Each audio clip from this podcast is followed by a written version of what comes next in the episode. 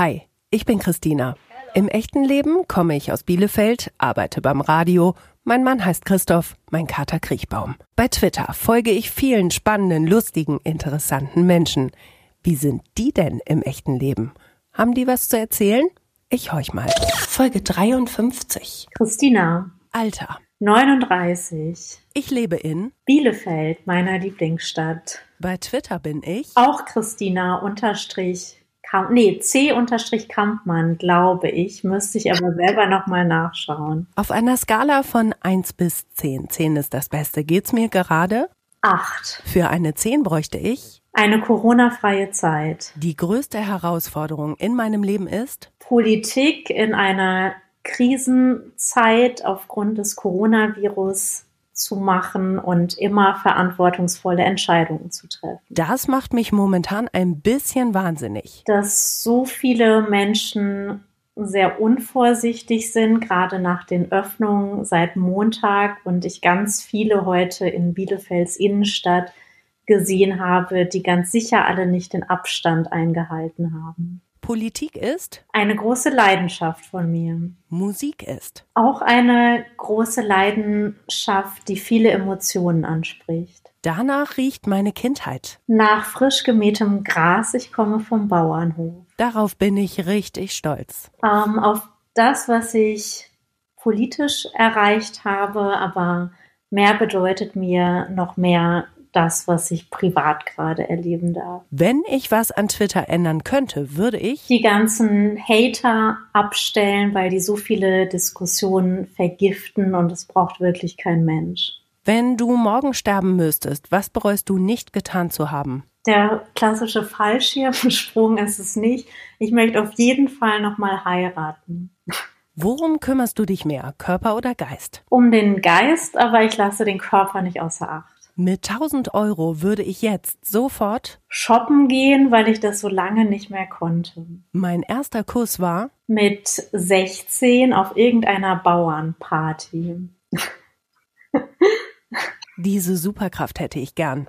Die Superkraft, überall auf der Welt für maximale Gerechtigkeit zu sorgen. Diese Person denkt gerade an mich. Ähm, ich glaube, mein Freund, weil ich mit dem gerade telefoniert habe. Wenn ich mutiger wäre, würde ich? Ich glaube, wenn ich mutiger wäre, dann würde ich tatsächlich bald mal den Fallschirmsprung machen, weil eigentlich habe ich da schon Lust zu, aber bisher hat mir der Mut, glaube ich, ein bisschen gefehlt. Das schönste Kompliment ist für mich, wenn mir ein Freund oder eine Freundin sagt, dass er oder sie gerne Zeit mit mir verbringen. Zu diesem Zeitpunkt in meiner Vergangenheit würde ich gern zurückreisen. Ich würde gerne noch mal in meine Kindheit reisen, weil die ziemlich schön und unbeschwert war und manchmal wünscht man sich das ja auch in seinem späteren Leben zurück. Das werde ich nie, nie vergessen. Der Tag, an dem ich Ministerin in Nordrhein-Westfalen wurde. Beste Schimpfwort ever. Du Waschlappen finde ich ganz gut. Das gefällt mir. Christina, herzlich willkommen zu deiner ganz eigenen Folge in Echt jetzt. Ja, vielen Dank. Ich freue mich sehr, endlich dabei zu sein. Es hat ein bisschen gedauert, auch weil wir ja gerade eine besondere Zeit haben, aber deshalb freue ich mich umso mehr, dass es jetzt endlich geklappt hat. Ich mich auch. Wir hatten uns ja schon vor Urzeiten verabredet und eigentlich wollten wir heute zusammen auf deinem Sofa sitzen und einen äh, Wein trinken. Das geht nun nicht. Und das habe ich im Fragebogen schon ganz deutlich durchgehört.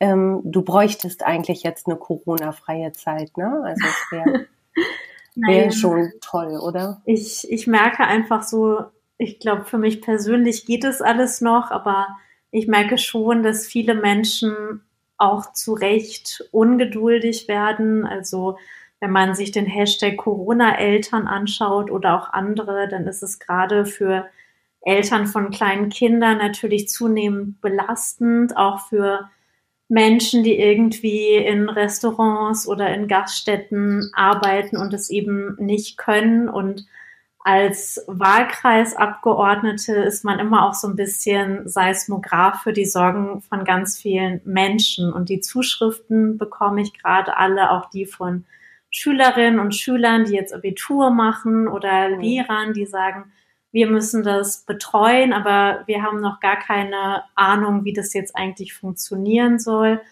Und ähm, deshalb bekomme ich immer von der Gesellschaft ganz viel mit. Deshalb liebe ich auch meinen Beruf so. Aus dem Grund merke ich aber auch gerade, dass die Situation für viele Menschen zunehmend belastender wird.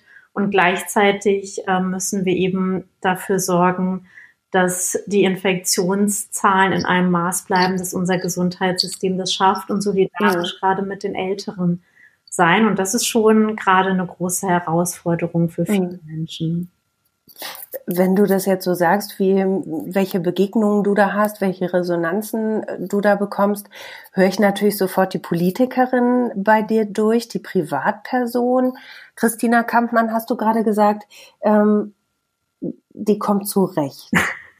Also, da habe ich das so richtig verstanden. Also, dir geht's okay? Mir geht's okay und ich kann das auch immer gar nicht so wirklich trennen. Also würde ich das jetzt alles nicht so verfolgen und so viele Zuschriften von so vielen Menschen haben, dann wäre ich vielleicht persönlich auch so ein bisschen wehleidiger und würde denken, Manu, wann kann ich endlich meine Freunde wiedersehen zum Beispiel. Aber so sehe ich eben, dass ich es im Gegensatz zu vielen anderen gerade noch gut habe, dass ich mein Geld weiterhin bekomme, dass ich ganz mhm. von zu Hause aus arbeiten kann, dass ich im Moment meistens keine kleineren Kinder noch zusätzlich im Homeoffice betreuen muss. Und deshalb ähm, geht es einem persönlich ja oft auch so, wie es in Abgrenzung zu anderen aussieht. Und ähm, deshalb bin ich trotzdem ganz zufrieden, aber das, was andere Menschen an mich rantragen, das lässt mich natürlich nicht kalt. Hm. Gelingt dir das dann tatsächlich dann zu abstrahieren? Ähm und äh, also es klingt so so ein bisschen für mich ja auch einfach demütig, ne? Also zu mhm. sagen, okay, ich führe mir vor Augen das, was ähm, was ich habe, was andere eben nicht haben. Und trotzdem gibt es ja auch so Momente, wo wo man dann ja selbst irgendwie vielleicht durchhängt. Also hm.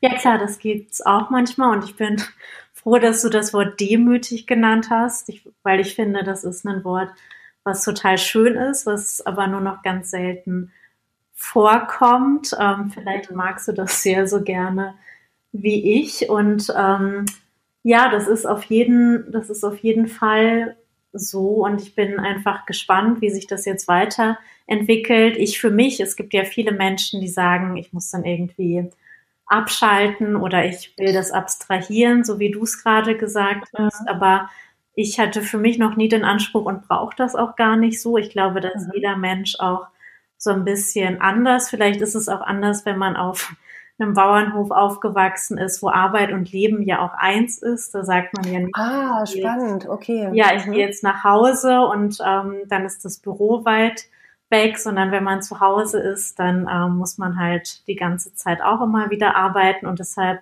brauche ich diese Trennung gar nicht so, aber ich kann gut verstehen, dass viele andere das brauchen. Ähm, aber ich persönlich habe jetzt gar nicht den Anspruch, das immer so zu trennen. Das ist super spannend, weil ich, ähm, als ich die Frage gestellt habe, habe ich gehört, wie du, also ich kann dich ja leider nicht sehen, aber ich habe gehört, wie du so ein bisschen gekichert hast, ähm, wo ich schon gedacht habe, ach guck mal, ähm, es gibt irgendwie nicht so eine Trennung zwischen Privatperson und Politikerin. Und wenn du sagst, okay, ne, ich bin auf einem Bauernhof aufgewachsen, Mhm. Auch da gab es keine Trennung. Ist für dich diese Verquickung von, von Beruf und Leben, also eher ist das so eine, so eine ganzheitliche Betrachtung? Ja, auf jeden Fall. Also das ist so ein bisschen meine persönliche Erklärung dafür, warum das bei mir jetzt anders ist. Ich glaube, es ist mhm. in der Politik sowieso immer ein bisschen schwieriger. Vielleicht hat sich das auch so verändert. Ich bin ja jetzt noch keine 20 Jahre in der Politik, aber in den sozialen Netzwerken zum Beispiel, da schreiben mir ja die ganze Zeit irgendwie Leute und wollen Antworten haben. Und ähm, eigentlich mache ich das dann auch immer, wenn ich gerade reinschaue und wenn irgendwie gerade was kommt. Wir arbeiten ja auch am Wochenende und abends und das muss man, glaube ich, schon mhm. mögen und gerne machen, damit es auch funktioniert und da mache ich auch wenig Ausnahmen. Also mhm. Ostern hatte mich jemand jetzt angeschrieben. Da habe ich schon so gesagt, das muss ja jetzt vielleicht nicht sein an Ostern und an Weihnachten, aber ansonsten ähm, habe ich da keine Probleme mit. Aber weil ich ja Sozialdemokratin bin und gerade weiß, dass das für viele andere Menschen schon ein Problem sein mhm. kann, wenn sie zum Beispiel nie Feierabend haben, mhm. weil sie auch von zu Hause arbeiten, muss man trotzdem sensibel dafür bleiben. Mhm. Ich habe jetzt gerade gedacht an ein Gespräch, was ich mal hatte mit meiner Therapeutin. Da ging es um den Begriff Work-Life-Balance, den sie hasst wie die Pest, weil sie immer gesagt hat, oh, ne, das bedeutet irgendwie, Life ist das Gute mhm. und Work ist das Schlechte und das muss man irgendwie untereinander äh, bringen. Mm, klingt bei dir auch so ein bisschen durch, dass du einfach auch viel Leidenschaft hast, dass du sagst, nee, das ist ein großer Teil meines Lebens, das ist völlig okay so, ne?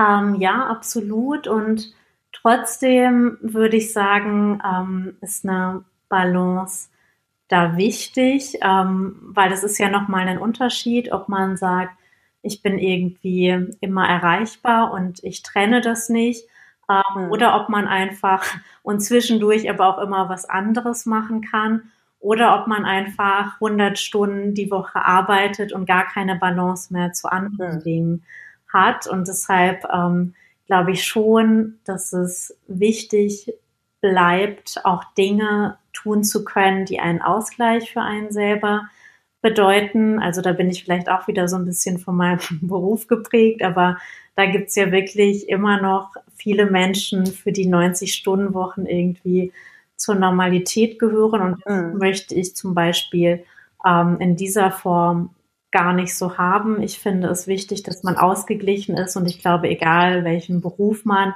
macht, wird man den auch immer mit mehr Freude und auch besser machen, wenn man einen persönlichen Ausgleich in seinem Leben hat. Mhm. Ich habe gerade so gedacht, als du erzählt hast, das ist, das war ja eigentlich eine recht diplomatische Antwort, ne?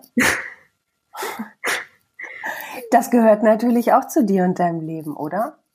Ähm, zu meinem Berufsleben vielleicht, aber ich bin ehrlich gesagt kein Fan von diplomatischen Antworten, die man nicht so meint. Also das war mhm. schon eine ehrliche Antwort. Ähm. Will ich auch über, also ich finde auch, findest du, dass Diplomatie und Ehrlichkeit sich ausschließen?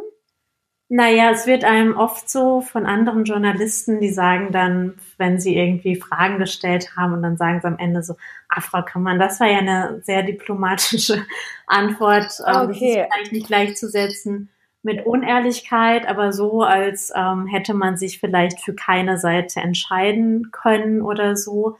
Ähm, und das finde ich dann falsch, wenn die Diplomatie ja. an dieser Stelle Strategie ist, sozusagen. Aber gleichzeitig glaube ich, dass Menschen an sich ähm, die Fähigkeit haben, diplomatisch zu antworten, einfach weil wir, glaube ich, auch von vielen Dingen die unterschiedlichen Facetten sehen können und weil nicht alles schwarz oder weiß ist. Und das schätze ich im ja. Übrigen auch an anderen Menschen. Ich weiß nicht, wie das bei dir ist, ähm, aber für mich sind es immer sehr angenehme Gesprächspartner, sage ich mal.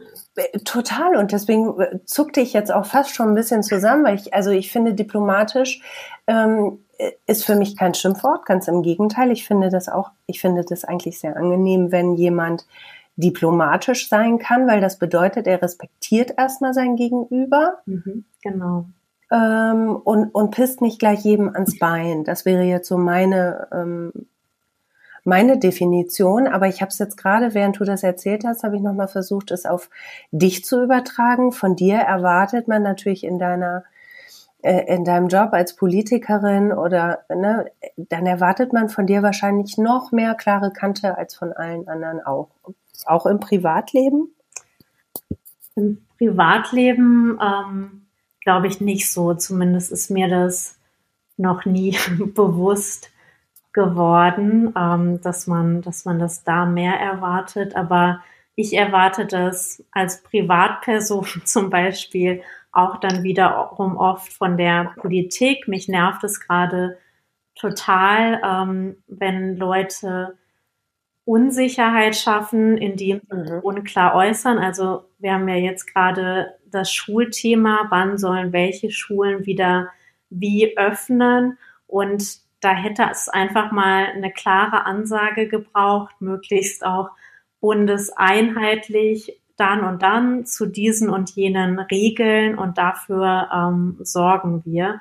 Und da habe ich gemerkt, ähm, dadurch, dass das eben nicht stattgefunden hat, wussten ganz viele überhaupt nicht, woran sie sind. Mhm. Und ähm, diese Unklarheit ist, glaube ich, einfach dann manchmal schwierig. Gerade in so Krisenzeiten braucht's privat vielleicht nicht so, aber gerade politisch glaube ich, diese Klarheit, damit Menschen wissen, woran sie sind und sich auch darauf einstellen können. Total. Und das fehlt, glaube ich, so vielen. Gerade bei uns in NRW haben wir ja nun auch noch mal eine andere Situation als in anderen Bundesländern. Und also ich habe ähm, als als Otto Normalo und, und als Journalistin, die sich privat bei Twitter bewegt, ähm, habe ich immer noch die Möglichkeit, an meinem Unmut äh, Dampf zu machen und zu sagen, ey, sag mal, kann das denn wohl alles denn möglich sein? Ganz so raus kannst du dann ja zumindest in den sozialen Medien dann ja nicht. Ne?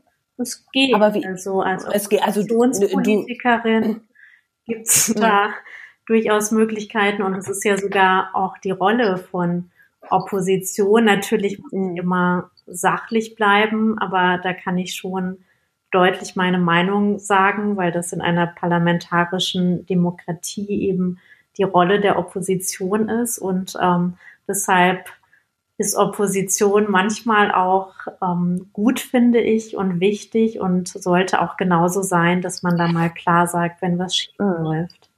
Ich meine auch gar nicht, dass du das nicht sagen kannst, weil das tut ihr ja auch alle, sondern dass du das natürlich nochmal mit einem ganz anderen Blickwinkel äh, machst, beziehungsweise dass die Leute auf dich, auf Christina Kampmann, natürlich jetzt ganz anders gucken als auf Christina Scheuer, die ähm, im, im Netz was schreibt.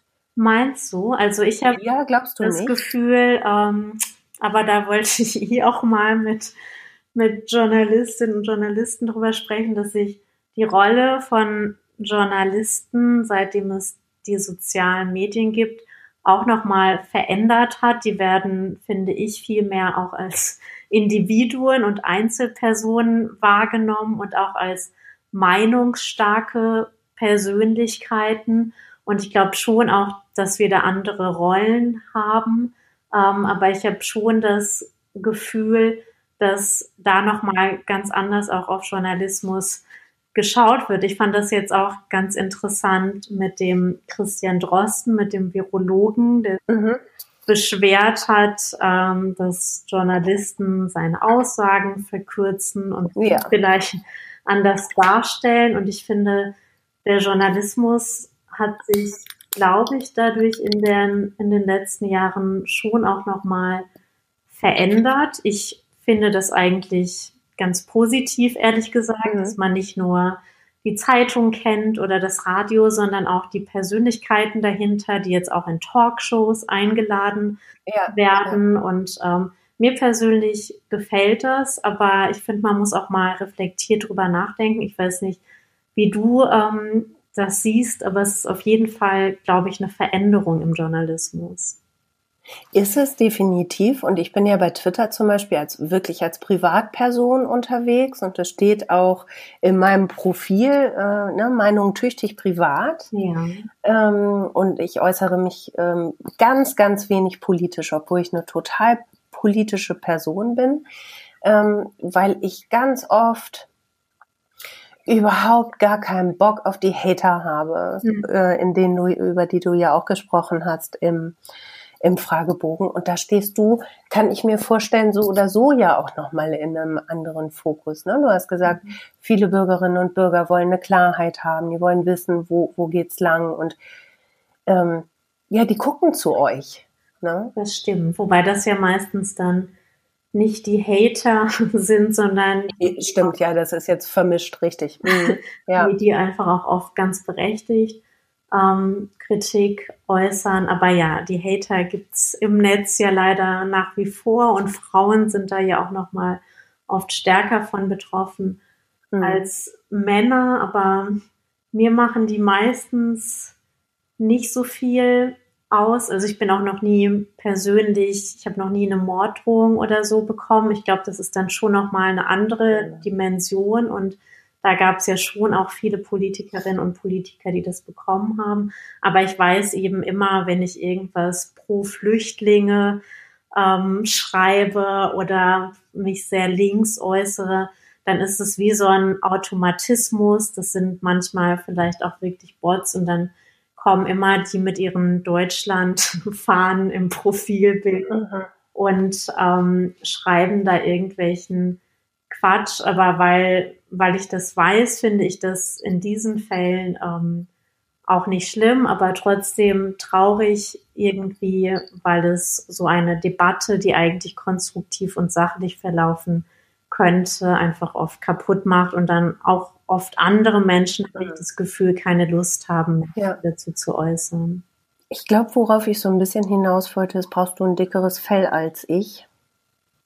Könnte, könnte sein. Also ich habe schon oft über das Wort dickes Fell nachgedacht. Ach echt?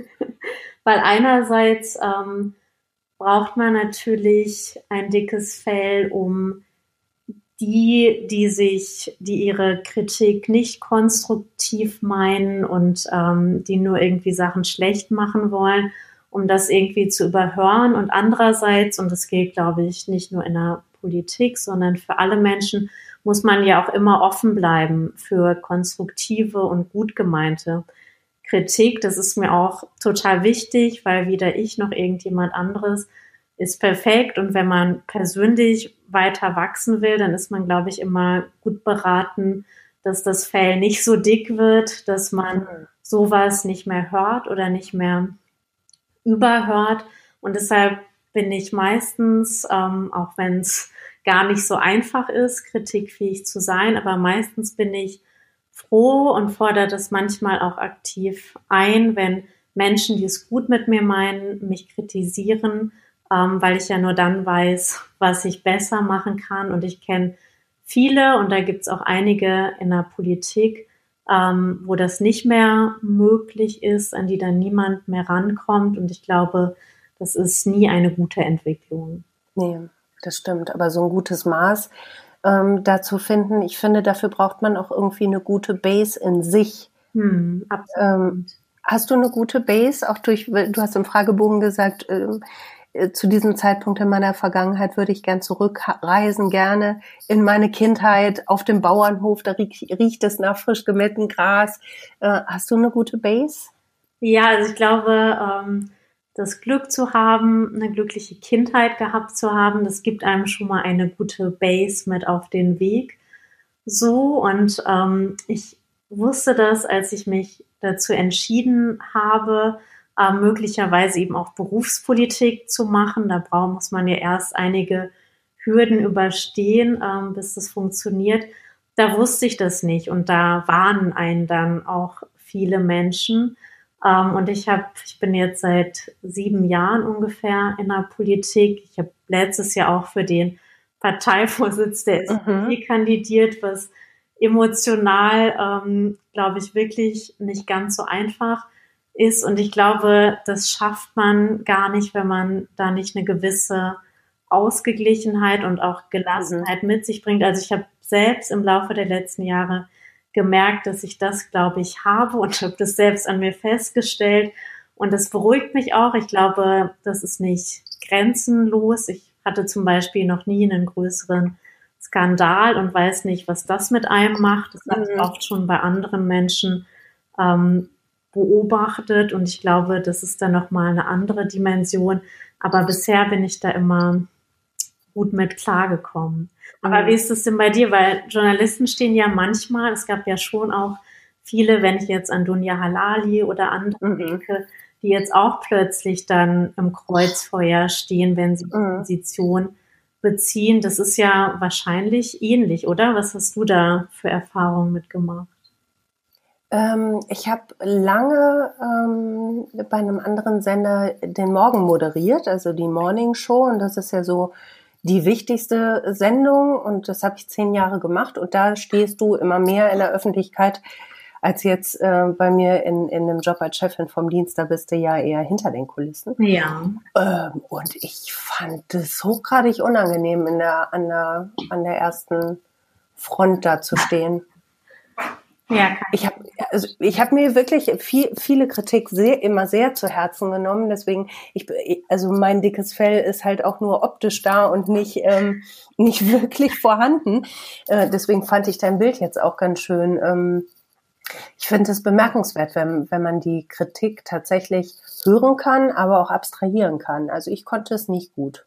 Ja, es ist auch nicht einfach. Also als ich NRW-Ministerin war, da hatte ich einen guten Freund, dem habe ich immer gesagt, bitte, wenn du irgendwas hast oder irgendwas siehst, dann sag mhm. mir das und kritisiere mich. Und der hatte dann auch oft was. Und okay. dann kam er immer und hat gesagt, du Christina, ich glaube, dieses und jenes, das war nicht so richtig gut. Und mein erster Impuls war immer innerlich, nein, das stimmt doch überhaupt nicht.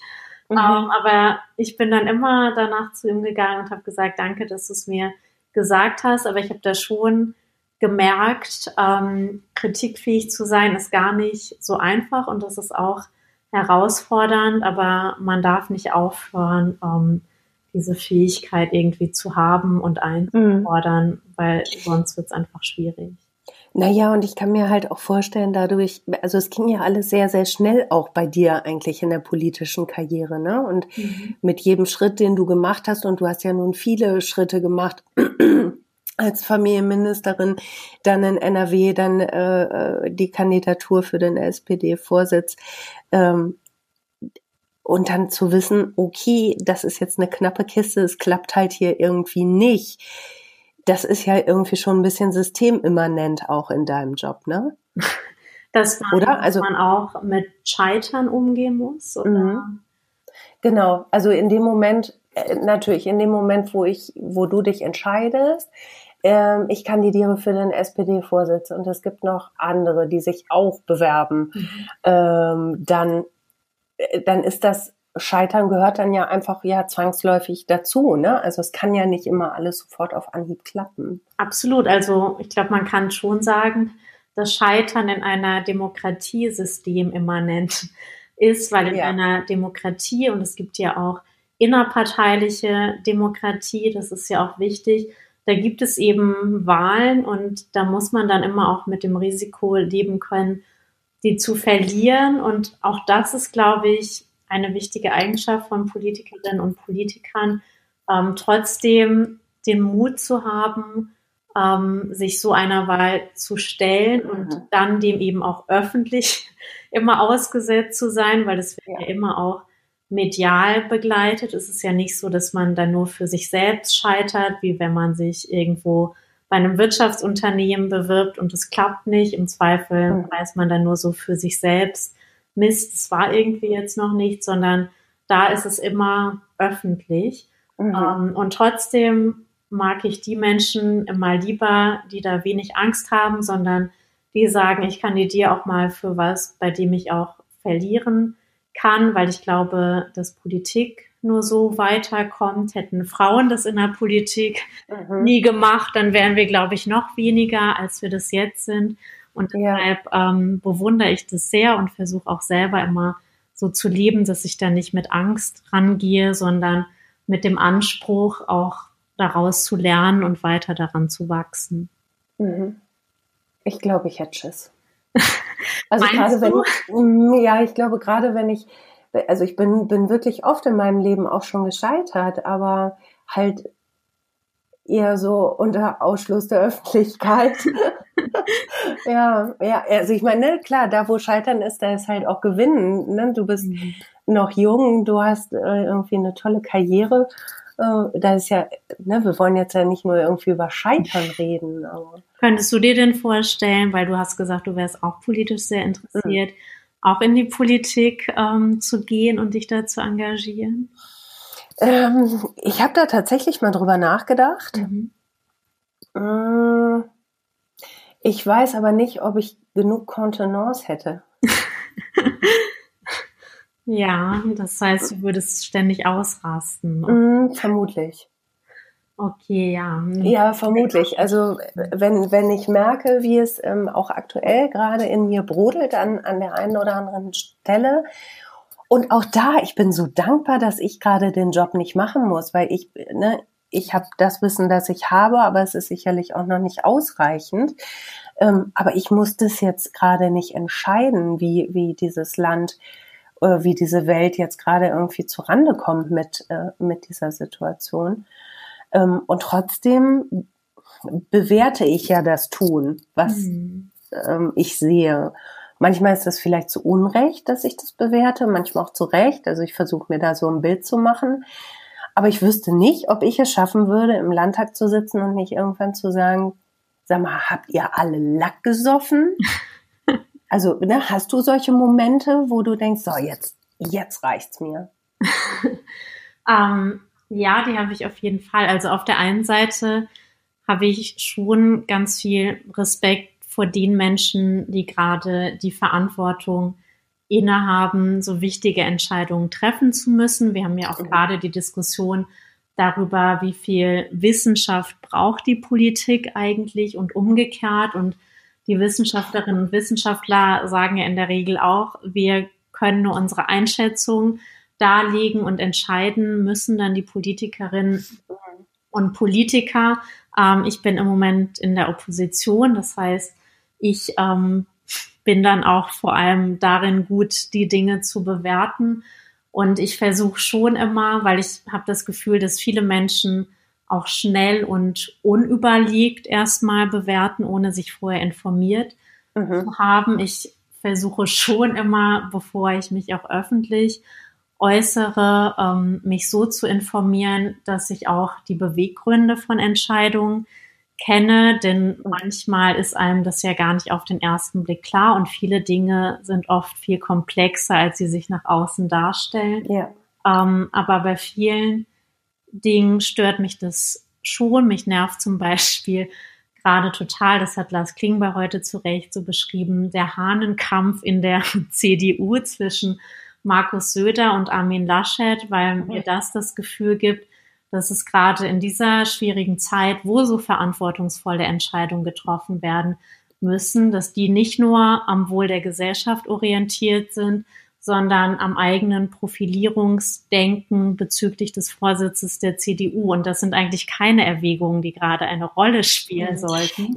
Aber genau diese Erwägungen sind ja auch für die Bürgerinnen und Bürger total durchsichtig. Also dafür muss man jetzt ja noch nicht mal irgendwie so wahnsinnig äh, äh, tief in der Politik sein, oder? Absolut. Und ähm, gerade deshalb verstehe ich es ehrlich gesagt noch weniger und finde, da darf man die Leute auch nicht für dumm verkaufen, ähm, sondern muss einfach davon abrücken, weil das die Verantwortung, die man in dieser Zeit trägt, einschränkt, wie ich finde. Und deshalb würde ich mir das da definitiv anders wünschen, weil ich finde, Angela Merkel hat zu Recht gesagt, es ist die größte Krise seit dem Zweiten Weltkrieg und da sollte es einfach nur um das Wohle der Menschen, für die wir Politik machen, gehen. Und da sollten überhaupt keine anderen Erwägungen eine Rolle spielen, weil das kann einfach nicht gut sein in dieser Zeit. Mhm. Und dennoch gehört es natürlich ein Stück weit auch zu Politik dazu. Ähm, ich finde, es das muss hier nicht zwingend.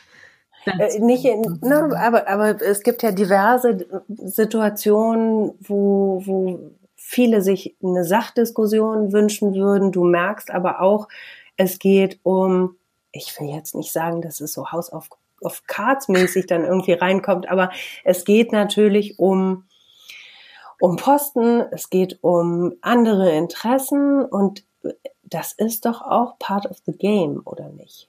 Ja, das ist part of the game. Aber ich glaube, man muss schon immer genau hinschauen, auch worum es dann gerade geht. Eine Politik in einer Demokratie ist nie frei von strategischen Entscheidungen, weil es in der Demokratie natürlich immer darum gehen muss, gewählt zu werden und die eigenen besten Ideen durchsetzen zu können. Aber für mich macht es einfach einen großen Unterschied, ob das Entscheidungen sind, in denen es nicht um Leben und Tod geht. Und in dieser ja. Zeit, ähm, da geht es eben ganz konkret um das Leben von ganz vielen Menschen. Und wir sehen ja auch in anderen Staaten, und ich bin froh, ähm, gerade keinen Präsident wie Donald Trump oder Boris Johnson zu haben, mhm. dass da, wo Politiker offensichtlich mehr an sich denken als an andere ähm, oder andere Erwägungen in, der, in Erwägung ziehen, dass das halt da nicht funktioniert und dass wir da zum Beispiel auch viel höhere Todesraten haben. Und mhm. deshalb finde ich, dass es auch Entscheidungen in der Politik geben muss, die bei aller Notwendigkeit auch strategisch zu denken, frei davon sind, weil sie einfach so wichtig sind und weil es da um Werte geht, die in unserer Verfassung verankert sind. Und mhm. daran sollten wir uns orientieren, finde ich. Ja. Gibt es für dich ein zu viel an Verantwortung? Ähm, ja, das gibt's auch. Da sind wir dann wieder bei der Demokratie. Ich glaube schon, dass ein System von Checks and Balances, wie man so schön sagt, und wie wir ja auch gerade in den USA erleben, wie viel Sinn das macht, dass eben nicht einer die alleinige Verantwortung hat und nicht einer die alleinige Macht hat, dass es generell wichtig ist. Ähm, und das würde auch für mich persönlich gelten, weil niemand von uns ähm, ist fehlerfrei und deshalb, glaube ich, macht es immer Sinn, Verantwortung auch zu teilen ähm, und sich da mit anderen abzusprechen und zu gucken, ähm, wie schafft man eigentlich ein gutes System verteilter Verantwortung, in dem Entscheidungen dann eben auch möglichst gut und richtig getroffen werden. Wie siehst du das? Wie siehst du das denn? Also meinst, meinst du, dass es ein zu viel an Verantwortung gibt oder hattest du vielleicht gerade was ganz anderes im Sinn mit dieser? Äh, nee, ich hatte mich, ich hatte mich tatsächlich gefragt, ob du dir vorstellen könntest, Kanzlerin zu sein. ähm, das, das hat für mich noch nie irgendwie eine Rolle gespielt, aber ich kann sagen, auch wenn ich in einer anderen Partei gerade bin, bewundere ich Angela Merkel sehr dafür, wie sie das gerade macht und bin froh, dass wir sie als Kanzlerin haben, weil wir haben ja immer wieder auch in der Geschichte der Politik erlebt, dass in den Krisen, dass es da Politikerinnen und Politiker gibt, die daran wachsen, aber eben auch Leute, die daran scheitern. Und ich mag ihre ruhige und bedachte, aber gerade auch sehr klare Art ähm, gerade sehr und bin froh, dass die Verantwortung gerade in ihren Händen liegt und nicht in anderen mhm. Händen, ähm, weil ich glaube, dass sie da einfach die richtige Person für ist und bei ihr Verantwortung auf jeden Fall gut aufgehoben. Mhm. Also für dich höre ich durch, ist das jetzt aktuell irgendwie nicht so, das gerade gerade das Thema.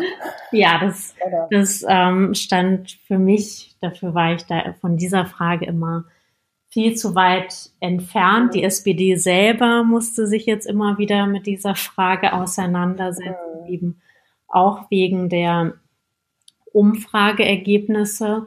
Aber ich finde, dass wir für uns als Partei diesen Anspruch trotzdem nicht aufgeben mhm. sollten, weil Verantwortung und Macht ja kein Selbstzweck sind, sondern weil es da immer auch um einen Gestaltungsanspruch gibt. Und wenn wir an den nicht mehr glauben würden, wenn wir nicht glauben würden, dass die sozialdemokratische Idee von Politik gut für die Gesellschaft ist, dann wäre das, glaube ich, traurig. Deshalb würde ich diesen Anspruch für uns als Partei trotzdem weiter aufrechterhalten können. Irgendwie ist es ja auch eine Blödsinnsfrage, ne? Habe ich gerade noch mal gedacht in so einem Interview, wo es äh, ja nicht nur um dich als Politikerin gehen soll, sondern auch um dich als Privatperson, ähm, dann gleich immer irgendwie nach diesem diesem Maximum zu fragen, habe ich mhm. gerade so gedacht, dass es eigentlich ist das ja auch eine Schwachsinnsfrage, als wäre nur, nur das ähm, der wirkliche der wirkliche Weg. Ja, das Oder ist der, also, so ne, also die Journalisten fragen. Ja, habe ich auch gerade gedacht. Also irgendwie, irgendwie voll doof, als wäre das so äh, das Einzige, was man irgendwie anstreben könnte. Und naja, aber ja. ich frage das ehrlich gesagt auch manchmal Leute, wie viele andere, habe ich jetzt so ein paar digitale Formate auch ins Leben gerufen, wie du ja jetzt quasi auch. Und ich finde, ähm, dass die Frage trotzdem nicht doof ist, sondern dass die trotzdem spannend ist, weil ich dann manchmal Menschen frage, was würdet ihr denn machen, wenn ihr jetzt ähm, die Macht hättet, mhm. das Gesellschaft oder einzelne Entscheidungen so zu verändern, wie das aus eurer Sicht am besten ist. Das habe ich letzte Woche zum Beispiel einen stellvertretenden Schulleiter hier aus Bielefeld. Ja, das habe ich gesehen. Ja, das habe ich gesehen. Genau, weil man dadurch mhm. ja auch eine Idee davon ähm, bekommt, wie unterschiedliche Menschen ähm, eigentlich gerade gerne eine Lösung sehen würden. Und das ja. finde ich, dass die Frage ähm, eigentlich bei jedem berechtigt ist, weil jeder oder die meisten Menschen haben ja Vorstellungen davon, wie die Welt ihrer Meinung nach sein sollte. Und das finde ich auch richtig gut. Ja, ich finde es auch gut. Auf der anderen Seite glaube ich auch immer ein bisschen vermessen. Ich habe das letztens mal getwittert. Ähm, ich würde jetzt so gerne aufzeigen und ganz doll mit dem Finger schnipsen und sagen, hey, ich weiß es, ich weiß es, ich weiß es, wie es geht. Aber ich weiß es nicht, wie es geht, weil mir dafür wie, wie den allermeisten dann natürlich auch die Kompetenz fehlt. Und wie du ja auch schon eben sagtest, es gibt in, ja, eigentlich fast in fast jeder Lebenslage irgendwie verschiedene Facetten, die du betrachten musst, ne? Mhm, absolut. Ähm, ja. Aber ich glaube nicht, dass es jemanden gibt, der die alleinige Kompetenz darin hat, die Welt jetzt perfekt. Das meine ich auch nicht, aber ich glaube, es reicht nicht, ähm, irgendwie sich gut informiert zu haben, um, um nur um, um das Ausmaß irgendwie wirklich komplett zu begreifen. Dafür braucht es, glaube ich, einfach mehr als, als das, was wir uns alle so reinziehen ja. an, an Infos. Ne? Ja, das könnte sein. Aber ich glaube ja. das ist einfach für jeden Menschen irgendwie schwierig. Ja. Du hast im Fragebogen gesagt, darauf bin ich richtig stolz. Auf der einen Seite auf das, was du politisch erreicht hast. Mhm. Und auf der anderen Seite, was du privat gerade erlebst. Ja, genau. Magst du mir ein bisschen davon erzählen? Ja, weil wir haben jetzt doch schon ganz, ganz schön viel wieder über Politik ja, es ist ja auch ein Riesenteil von dir, aber ich möchte auch noch ein bisschen was von dir privat wissen. Ja, das ist auch gut so. Ich wollte nur sagen, es ist jetzt auch schon aufgefallen.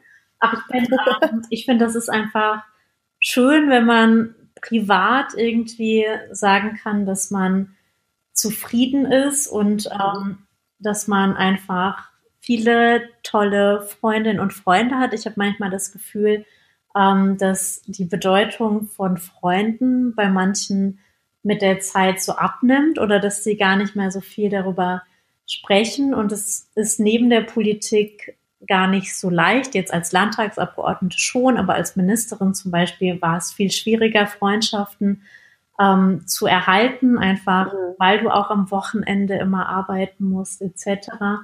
Und ich bin einfach so froh, dass das immer geklappt hat und dass ich ähm, so tolle Freunde auch an unterschiedlichen Stellen auf der Welt habe, weil mir das unglaublich viel bedeutet und weil das auch immer die sind, ähm, die mir knallhart ins Gesicht sagen, wenn ihnen irgendwas nicht passt oder wenn sie finden, dass ich total Quatsch gemacht habe. Mhm. Und es ist ähm, für mich so für die Zufriedenheit meines Lebens ähm, und auch so als Base, wie du das eben mal genannt hast, mhm. total wichtig und ähm, das irgendwie noch zusammen mit einem tollen Freund und einer, einer netten Familie. Also ich erlebe gerade auch in dieser Zeit, meine Schwester macht unseren Biolandhof als Nebenerwerb weiter, weil mein Papa ist vor zwei Jahren gestorben und es ist einfach mhm. so schön, wenn man jetzt da ab und zu hinfahren kann und nicht den ganzen Tag in der Wohnung ähm, hocken muss, weil das so ein wunderschönes Stück Natur ist. Und ähm, mhm. ja, ich kann mich eigentlich mit allem ziemlich glücklich schätzen gerade und mache mir das, oder das ist mir schon auch immer wieder bewusst und das ist schon schön und ich hoffe, dass ganz viele Menschen das von sich behaupten können. Mhm. Was bist du für eine Freundin? Bist du, bist du eine Freundin, die gut zuhört? Bist du eine Freundin, die Ratschläge gibt? Eine, die sich regelmäßig meldet, unregelmäßig, die ähm, geradeaus ist? Die, ähm, wie, wie bist du als Freundin? Wie, wie stelle ich mir das vor? Also ich bin schon eine Freundin, ähm, die Freundschaften, glaube ich, pflegt, das aber auch dann von anderen erwartet. Also ich komme nicht so gut klar mit Unverbindlichkeit, einfach auch, weil ich immer einen relativ vollen Terminkalender mhm. habe und ähm, wenn Freunde dann sagen, lass uns nächste Woche Samstag treffen, ich halte mir das frei und sage vielleicht noch zwei anderen ab und ähm, dann sagen die Samstagnachmittag, du, jetzt geht's irgendwie doch nicht. Mhm. Dann ärgert mich das schon. Ähm, mhm. Deshalb versuche ich immer anders zu sein und ich finde schon, dass man für Freundschaft eben auch was tun muss. Gregor mhm. hat, als er den Fraktionsvorsitz ähm, abgelegt hat, da hat er gesagt, dass er viele Freunde verloren hat, weil die sich ein, zwei, dreimal, vielleicht auch viermal gemeldet haben. Aber wenn man das nicht gepflegt hat, dann haben die sich mhm. dann gar nicht mehr gemeldet. Und ähm, deshalb war mir das immer wichtig, das durch alle Zeiten irgendwie hindurch zu pflegen. Und es hat auch ähm, meistens gut geklappt. Und ich bin auch immer froh, wenn irgendwie neue spannende Menschen in meinem mhm. Leben auftauchen ähm, und finde es einfach toll, auch wenn man Freunde so aus ganz unterschiedlichen Bereichen hat, weil das das eigene Leben dann auch so mhm. bereichert. Und wenn man auf der anderen Seite ähm, aber auch Freundinnen hat, und da habe ich ähm, schon ein paar Freunde, die mit einem so durch die unterschiedlichen Phasen des mhm. Lebens gehen, weil ja jede irgendwie ganz besondere Herausforderungen hat und ähm, über alles sprechen zu können, das ist einfach schon was Schönes und erleichtert die eigenen Probleme so oft. Ich weiß nicht, wie das, wie das bei dir ist, aber ich glaube, das geht ja den meisten Menschen ja. so und ist einfach total wichtig für das eigene Leben. Total. Und ich finde, irgendwann habe ich so für mich gedacht, ach, jetzt bin ich so an einem Punkt, ich habe ähm, meine ganz engen Freundinnen und Freunde, mit denen bin ich ganz, ganz eng seit vielen Jahren und jetzt ist Schluss irgendwie so. Ne? Jetzt bin ich ja schon steinalt und da kommt bestimmt jetzt nicht mehr so viel und ich bin immer wieder erstaunt, ähm, dass auch nochmal ähm, neue Leute dazukommen, da, die aber auch so eine Tiefe erreichen, äh, mit der ich fast, also das klingt jetzt bescheuert, aber mit der ich fast nicht mehr gerechnet hätte, hm. das nochmal ähm, im fortgeschrittenen Alter. Du weißt, was ich meine, ne? Also, dass, äh, dass da nochmal sich nochmal so eine Tiefe auch entwickeln kann. Das finde ich ganz erstaunlich. Wie ja. ist das bei dir? Ähm, das, das ist bei mir genauso. Also einfach auch eine Tiefe über unterschiedliche Lebensabschnitte, vielleicht Freundschaften, die in der Schule unbeschwert mit Partys etc. begannen, in denen, mit denen man dann irgendwie mit den ersten zerbrochenen Beziehungen zu kämpfen hatte und es gemeinsam getragen hat oder auch mit den Herausforderungen, die man so im Studium hatte. Und dann ist eine besondere Phase für eine Freundschaft, gerade so in den 30ern, habe mhm. ich festgestellt, ähm, wenn dann halt die ersten Freundinnen Familie haben und plötzlich zu Recht, das geht ja auch gar nicht anders, ganz fokussiert auf ihre Kinder sind. Da habe ich, mhm. glaube ich, auch Freunde verloren, weil die hatten dann einfach gar keinen Raum mehr für irgendwas mhm. anderes. Ich habe aber auch ähm, Freundschaften in dieser Zeit und es sind zum Glück die meisten behalten, weil die sich trotzdem immer wieder ähm, die Zeit genommen haben, auch für die Freundschaft an sich. Und das finde ich irgendwie ähm, schön und so sollte es ja auch sein und so kann man dann auch durchs ganze Leben gehen, finde ich. Aber das mhm. sind dann einfach unterschiedliche Phasen, die, glaube ich, auch immer noch mal unterschiedliche Tiefen mitbringen. Mhm. Irgendwann kommt dann in den 40ern vielleicht die Phase, wo es erste Scheidungen gibt. Das wünsche ich mhm. natürlich niemandem. Ja. Ähm, aber so hat jede Lebensphase, glaube ich, ihre Herausforderungen und die sind einfach viel einfacher, wenn man die gemeinsam meistern kann. Mhm. Und deshalb könnte ich mir ein Leben ohne so tolle Freunde auch gar nicht vorstellen. Nee, ich auch nicht. ähm, wenn ich eine, eine meiner besten Freundinnen kennst du auch. Ähm, wenn ich, wenn ich die nicht hätte, also dann wäre alles Essig. Wer ist das? Das wäre Renate. Ach, die Renate von Andreas oder Silke. Ja, genau. Ach so, ja, die Ja, kenne genau. ich aber fast gar nicht. Also ich Ah ja, vor genau. allem den Namen Renate. Ja, genau. Das ist eine, eine meiner aller, allerliebsten Freundinnen und ähm, da weiß ich halt, da kann ich jederzeit so sein, wie ich bin und ähm, das, also solche Menschen sind natürlich total wichtig. Ne? Ja, über Renate habe ich auch nur Gutes gehört und ähm, Ja, das, das ist auch, glaube ich, wichtig. Ich schätze es auch, dass es auch Freundinnen gibt, die irgendwie weiter weg sind und mit die ich vielleicht dann nicht jeden Tag oder jede Woche sehe, aber mit denen kann ich dann nochmal manchmal anders über Dinge reden, als ähm, die, mit denen ich mich hier ein, zweimal die Woche treffe und Ja. irgendwie jede Freundschaft auch eine eigene Bedeutung im Leben. mhm. Hei, aber heiraten wäre jetzt noch cool, sagst du. Genau, das habe ich ja auch eben gesagt. Ich war ja mal Standesbeamtin auch in Bielefeld. Ja, das habe ich gelesen. Stimmt, du warst Standesbeamtin. Eine besonders ähm, schöne Zeit, muss ich sagen, wo man mit vielen glücklichen Menschen zu tun hat. Und das ist schon auch noch eines meiner Lebensziele. Ähm, eigentlich hatte ich mir vorgenommen, so wie viele andere auch, das bis 40 zu schaffen. Jetzt werde ich bald 40 und bin ehrlich gesagt froh, dass das dieses Jahr nicht stattfindet, weil mir die ganzen Paare, die jetzt ihre Hochzeit geplant haben und gar Ja, nicht in dem Rahmen feiern können, total leid tun. Aber irgendwann ähm, würde ich das sehr, sehr gerne nochmal machen. Nicht, weil mir die Institution ihr so wichtig ist, ähm, sondern weil ich mich einfach auf die Feier freue und die Freunde, die kommen und weil ich schon auch finde, dass es nochmal eine andere ja. Verbindlichkeit und Bedeutung ähm, in eine Beziehung bringt und deshalb mal schauen, ob das noch klappt. Bist du eigentlich auch verheiratet oder? Ich bin, nee, ich bin nicht verheiratet Okay. und bin auch so ein Hochzeitsgegner. okay. ähm, aber, also, ne, ich,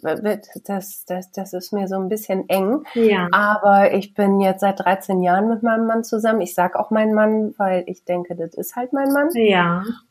Und wir haben unser Zehnjähriges haben wir äh, gefeiert Ja. mit Freunden. Und äh, wenn wir schaffen, das 15-Jährige, dann gibt's auch eine Riesenfete. Könnt ihr, könnt ihr kommen.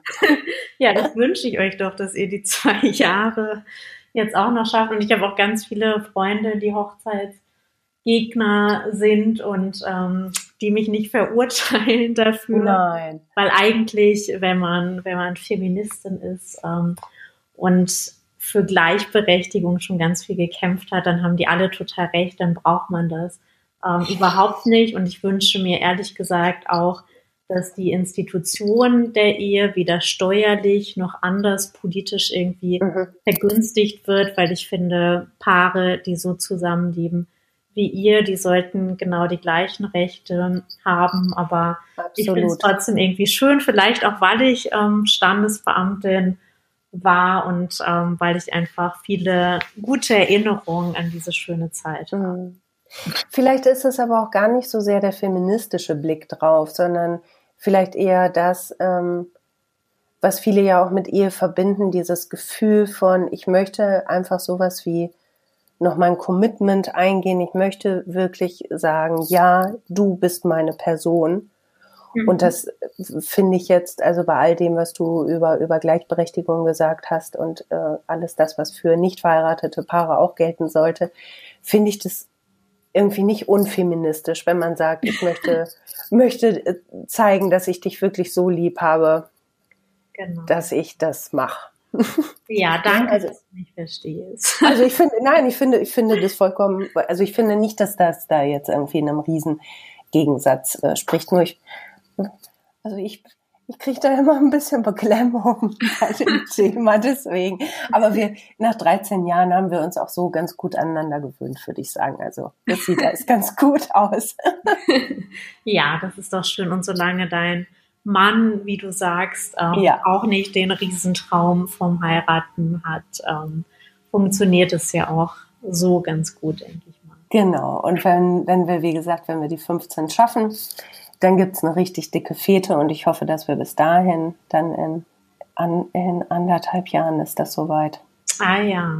Ich hoffe, dann ja, werde ich dann, Renate kennen auf der Feier. Dann lernst du Renate kennen und dann können wir hoffentlich wieder alle raus. ja, das hoffe ich.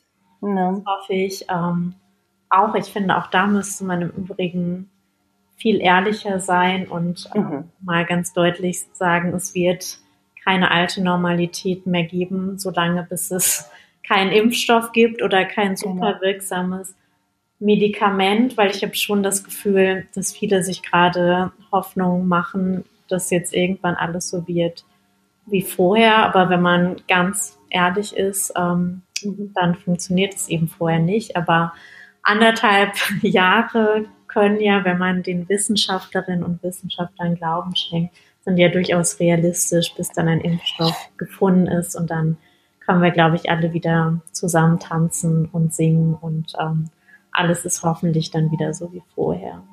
Toi, toi, toi. Sonst feiern wir halt das 16-Jährige. genau, genau, das geht dann ja auch. Ach, Christina, das war ganz schön mit dir zu quatschen.